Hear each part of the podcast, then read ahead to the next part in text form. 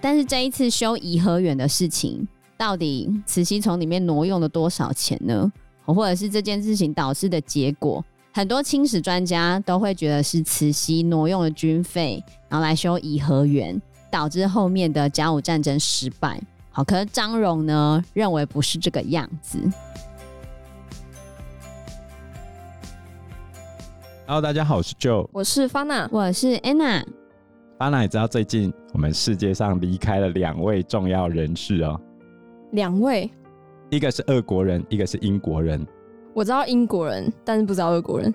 俄国人之前我们有提到他，就是戈巴契夫。嗯，英国人我们也有提到他，伦敦大桥垮了，女王驾崩了。为什么讲伦敦大桥垮了？就是我们之前有提过。女王驾崩的时候，他们用的代号就是 London Bridge Down。哦，英国女王伊丽莎白二世是在九月八号的时候，以九十六岁的高龄驾崩的。那在英国女王漫长的一生之中，她经历了非常多世界的重大事件。这一百年来的很多重大事件都跟她有关，或者跟她爸有关。嗯，所以我们之后呢，会特别为英国女王做一集专辑。来介绍他跌宕起伏的一生。那这一集节目呢，我们要再次回到慈禧了。我们上一集节目也讲到中国一个重要的掌权者，他对中国的重要性绝对不亚于伊丽莎白二世。因为伊丽莎白二世的影响力主要是那种精神上的，可是慈安太后的离世是真正的掌权者，中国的掌舵者，甚至在。慈禧太后身体不好的时候，是她一个人在掌握整个中国的政局。结果这个人因为健康的因素，在四十几岁的时候就往生了。那在慈安太后死掉之后呢？其实慈禧太后下一个要对付的人，他没有要有，他有要对付他，她只是要收拾政局。你不能一开始就 把人家讲的那么坏哦。好吧，就是宫廷宫廷斗争。他怎么把所有的权利再收回自己手中呢？就是要把另外一个人撤换掉。原先中国的架构是慈禧、慈安跟奕欣，嗯，那奕欣原先是属于慈安这一派，那现在没有慈安太后罩他了之后，那现在就变成奕欣必须要独自面对慈禧的压力。那问题是慈禧才有全部的权利啊，其实严格来说。奕欣的去留都掌握在慈禧的手上，他爽怎样就怎样。没错，那是什么原因让慈禧太后把恭亲王一心撤换掉的呢？这就要讲到光绪十年有发生了一个重大的战争，这个战争跟台湾有关哦，知道吗？那个跟刘铭传来台有点关系。对，就这个战争之后，台湾就变成一个省了，不然我们原本是。附属于福建，是受福建管辖的。方才还记得吗？哎呀，哦，完蛋了，社会组同学。哎、欸，这会考吗？会，这会考。不行，你一定要想起来。今天我一定要逼你想起来。嗯、呃，那我可以用猜的吗？哦，不要用猜的啦，好烦哦、喔。这这战争是前面是两个国家的。对啊，中国打另外一个国家的。中法。哎、欸、，very good，很好，终于答对了。很好，就是中法战争嘛。那其实中法战争是因为法国它要扩张它的殖民地，然后它去入侵越南。啊、等一下，哦、我们现在叫侵法战争。好，侵法战争。对，那侵法战争主要是因为法国为了它殖民扩张的关系，所以它去侵略越南。这就跟我们之前提的柬埔寨有点关系，因为这场战争最后越南变成法国的殖民地。所以柬埔寨也变成法国的，他还把一个富庶的地方割给越南。现在南越的部分原本是属于柬埔寨的，嗯，被划给越南，导致现在柬埔寨穷困潦倒。所以可以这样说吗？有一定的因果关系啦，真的，就是蝴蝶效应啊。嗯。那在法国入侵越南的时候，因为原本清朝是越南的宗主国嘛，就是越南是。清朝小弟，对，清朝小弟要跟清朝入贡啊，给他钱啊，然后大哥收了钱就要保护他。但是这个时候就发生了清法战争，好，在发生清法战争的时候呢，就是互有胜负，就是有一支非常有名的军队叫做黑旗军，有听过吗？黑旗军里面有一个将军，后来驻守在台湾，台湾民主国的时候还有出现，就刘永福，就是课本上面那个照片长得很像僵尸的那个僵尸道长，没有，他长得很像小夫，小夫吗？他嘴巴尖尖的，不觉得吗？哦，有一点。黑旗军在陆地上有赢过，所以法军久战不利嘛，他就想说，那我用海军来逼，他就派海军。去攻打澎湖，甚至打到基隆。就在这时候，清朝派了刘铭传来台湾负责北部的防守。嗯，这是整个侵法战争简单的背景。那在整个战争爆发的时候，到底对法国是要讲和还是要主战？有许多说法，说慈禧太后的态度很犹疑呀，然后恭亲王奕欣在中央，李鸿章在地方，他们也是对。法国到底要讲和要战争，举棋不定。最后呢，在陆地战争上面互有胜败，可是，在海战的部分打得有点哩哩啦啦，所以后来慈禧太后就生气了。但打到最后呢，慈禧太后等于要找一个替罪羔羊，她就觉得怎么会打成这个样子，然后她就觉得是因为奕欣的关系，她就把所有过错推给恭亲王奕欣。正好这一件事情在慈安死掉之后的三年发生，他觉得时机成熟了，那他把整个事件归咎给恭亲王奕欣。这本来就不可能赢啊！清朝就是以海战烂闻名，所以为什么中国最近很积极在发展那个航空母舰？有没有？嗯，其实他们那个航空母舰严格来说也不能用啊，看起来吨位很大。但实际上有很多技术有待克服，尤其是航空母舰的部分，它要完全拿出来可以用，可能还要十年吧。这么久？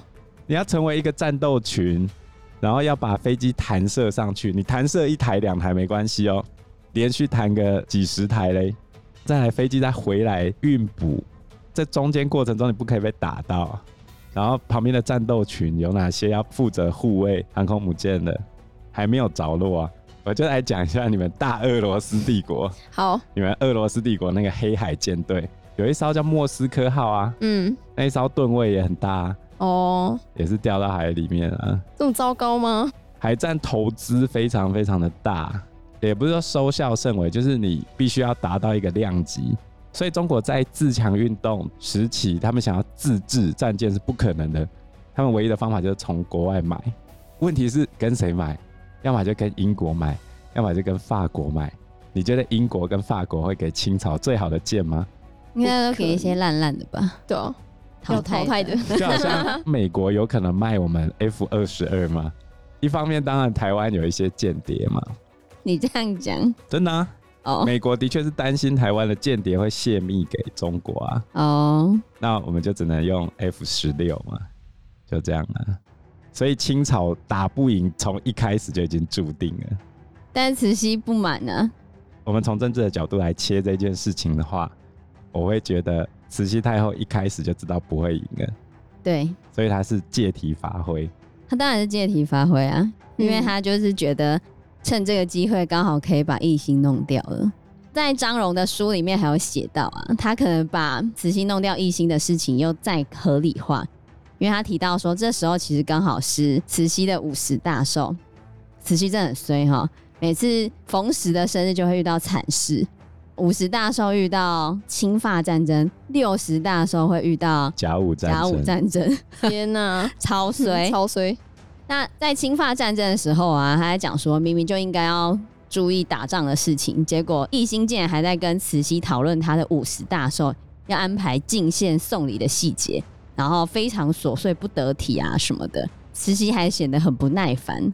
好，这是《翁同龢日记》里面记载的，里面有加强了奕欣不适任的因素，所以到最后，慈禧就对恭亲王和其他军机大臣在这一次侵法战争中的无能忍无可忍，所以就要全体罢免。他其实一开始先把奕心支去外地几天。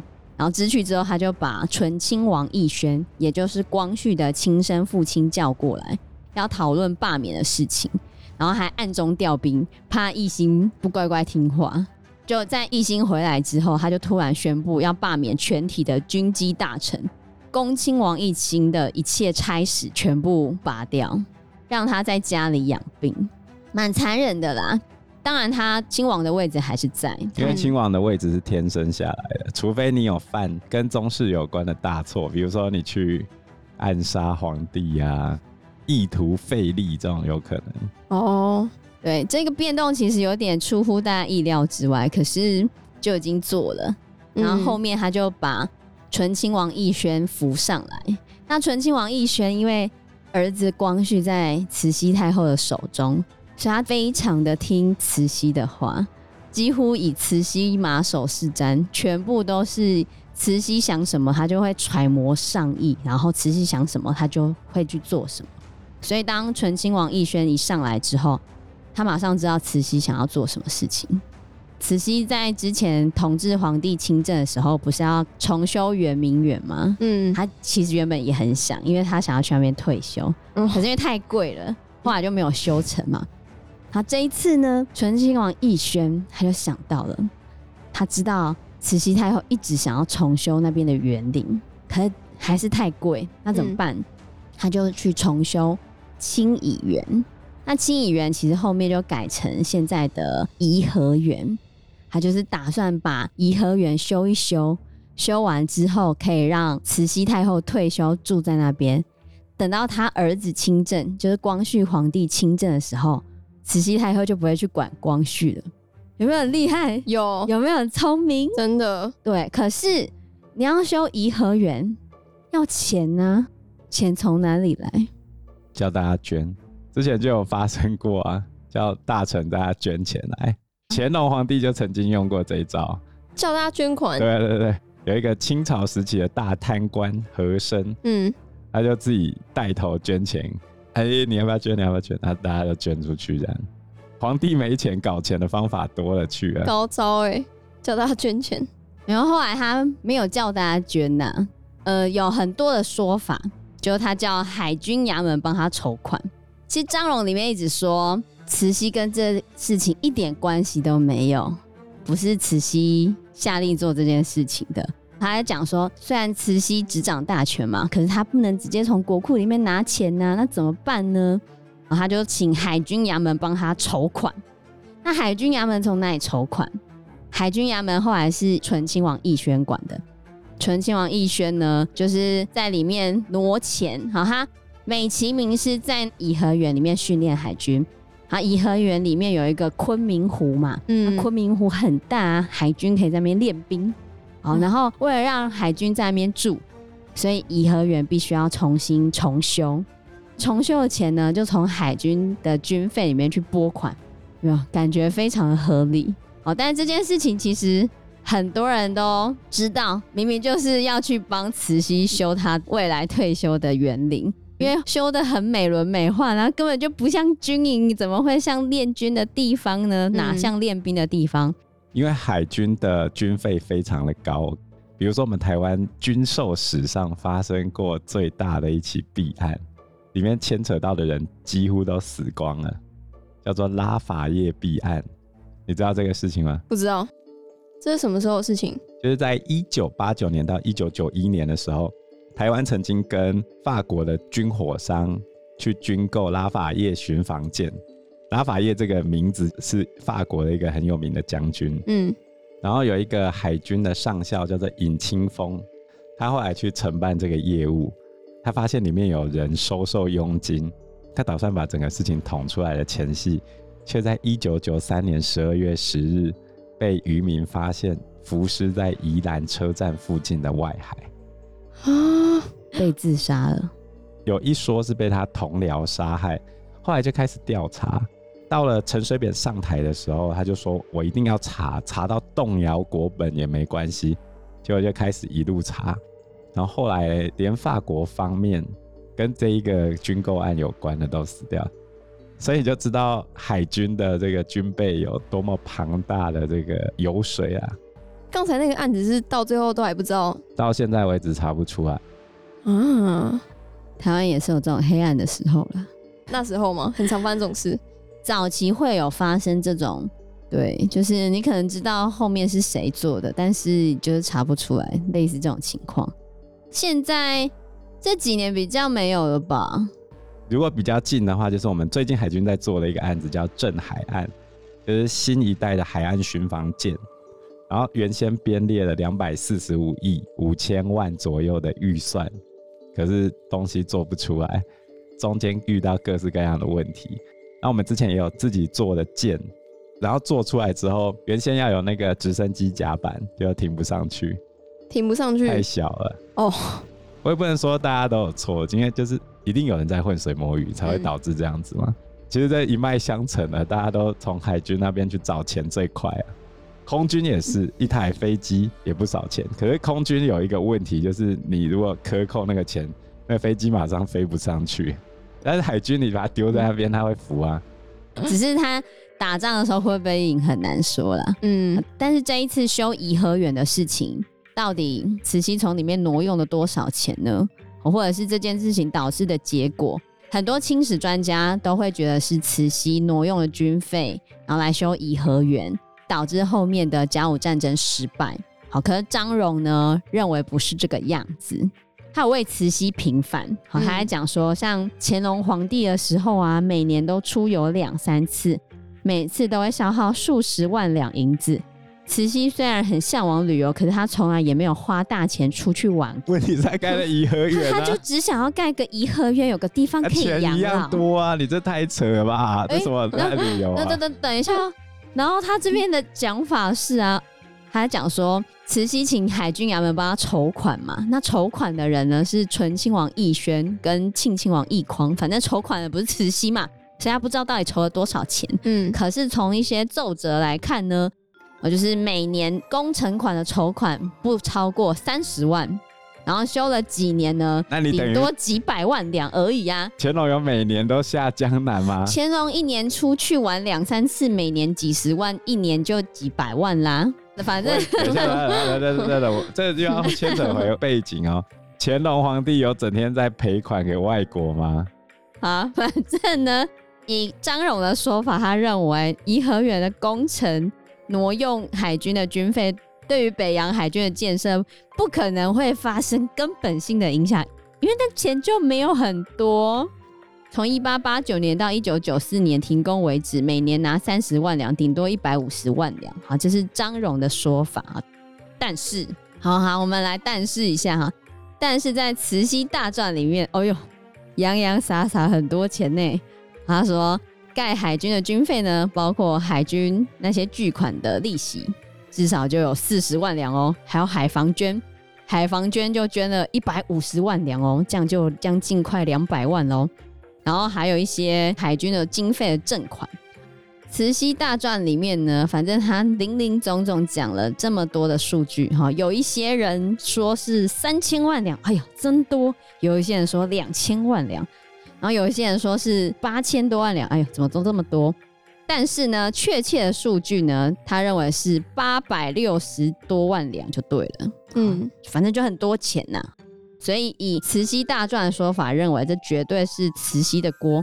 但是张荣认为没有很多钱，有记载的每年是三十万两，还 没记载的他都没有算就对了。八百多万两，以清朝来说，因为大量的外国银两涌入中国。所以银两的价值后来比较低。如果以平均来说的话，一两大概是新台币八百多块。哦，八百，八百多块。如果算八百块的话，八百乘以八百，六十四亿而已。而已，那也是很多哎、欸。初估六十四亿 去盖颐和园，好贵哦。那颐和园跟圆明园有关系吗？还是颐和园是新盖的？不是圆明园，因为圆明园已经整个都太惨了，嗯、了就毁了。颐和园是原本的清漪园，然后来去重修之后改名颐和园。清漪园，对，六十四亿因为你要算上当时的购买力啦，所以我估计粗略估计大概应该和现在一百亿左右。很贵，超贵，哪里来那么多钱？一百亿还好吧？像我们学校最近要盖一栋新建教室，真的哦，里面可以塞九个班级，再加上视听教室，再加上室内运动场，再加上地下停车场，这样一栋大概就三亿多而已啊。它一百亿就是三十倍嘛。但是因为颐和园的工程档案被销毁了啦，所以其实确切的数字是很难被知道的。所以有一些说法就是说没有那么多钱，但有一些说法说更多钱。哦，那中间的估计呢？